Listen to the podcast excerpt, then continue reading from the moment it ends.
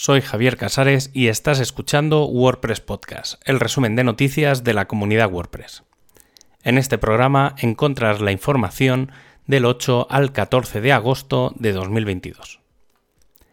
¿Pondrías una funcionalidad que aún está en pruebas en producción? Cualquier desarrollador te dirá que es probable que no tenga ningún sentido, porque esa funcionalidad puede quedarse, eliminarse, modificarse o cualquier cosa que esté o no prevista. Pues eso es lo que está pasando con el plugin Gutenberg y el editor de WordPress. Y es que en el momento en el que se ha hecho esta propuesta, hasta 280 opciones experimentales habían pasado del plugin al núcleo sin que en realidad estén validadas o se hayan aprobado definitivamente. ¿Cuál es el mayor problema de todo esto? Pues por un lado la estabilidad y calidad del editor. El hecho de que haya mucho más código del necesario y que no esté tan probado puede generar inestabilidad. Por otro, la retrocompatibilidad de los elementos, que no se prueba con la intensidad que se debería.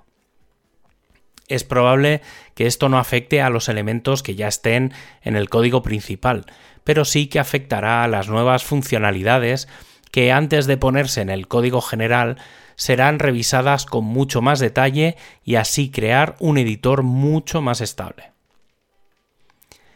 Y ya sabemos cómo será 2023, el tema por defecto que vendrá seguramente con WordPress 6.1. Por un lado, el tema ya está en su repositorio de GitHub, por lo que todo aquel que quiera colaborar puede hacerlo ya desde ahí. También está disponible un Figma con las pantallas base de las diferentes plantillas como la cabecera, pie, página de error, página principal o listados. Básicamente se ha tomado como base el 2022, se han eliminado varios componentes, se ha dejado algo más base y a partir de ahí se van a crear distintas variaciones de estilos, que es el objetivo de esta versión. Por ejemplo, se han reducido los tamaños de las cabeceras, sustituido los colores base, se han configurado tipografías de sistema por defecto, eliminado imágenes y añadido el uso de tipografías fluidas y espaciados. Si quieres enviar tu propia variación de estilos, puedes hacerlo directamente en el GitHub del tema siguiendo la documentación que se ha compartido.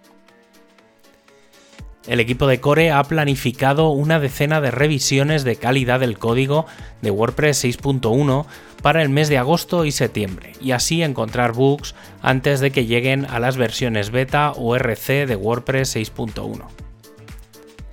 El equipo de test ha comenzado su decimosexta llamada de pruebas llamada Back to the Basics, en la que se pretende volver a revisar los elementos básicos de WordPress, principalmente los del editor transformar un bloque, seleccionador de textos y contenidos, arrastrar y soltar, añadir bloques o la nueva configuración de página y el uso de patrones son los principales elementos para probar. Una prueba muy simple que puede ayudar mucho a mejorar la experiencia de uso más básica y funcional del editor el equipo de mobile ha preparado el lanzamiento de la versión 20.5 de las aplicaciones.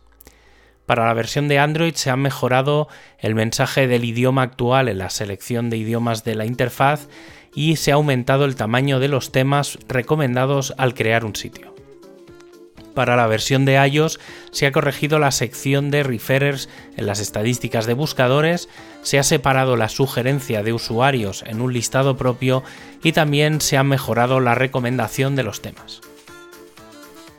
El equipo de Openverse ha tenido que hacer cambios en la API del buscador para limitar los recursos a un máximo de 20 páginas, ya que se estaban haciendo muchos rastreos sobre wordpress.org barra Openverse.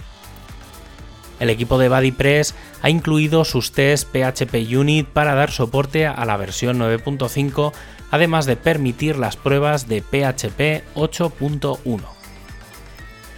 Y para acabar, ya sabes que tienes todos los enlaces para ampliar la información en wordpresspodcast.es.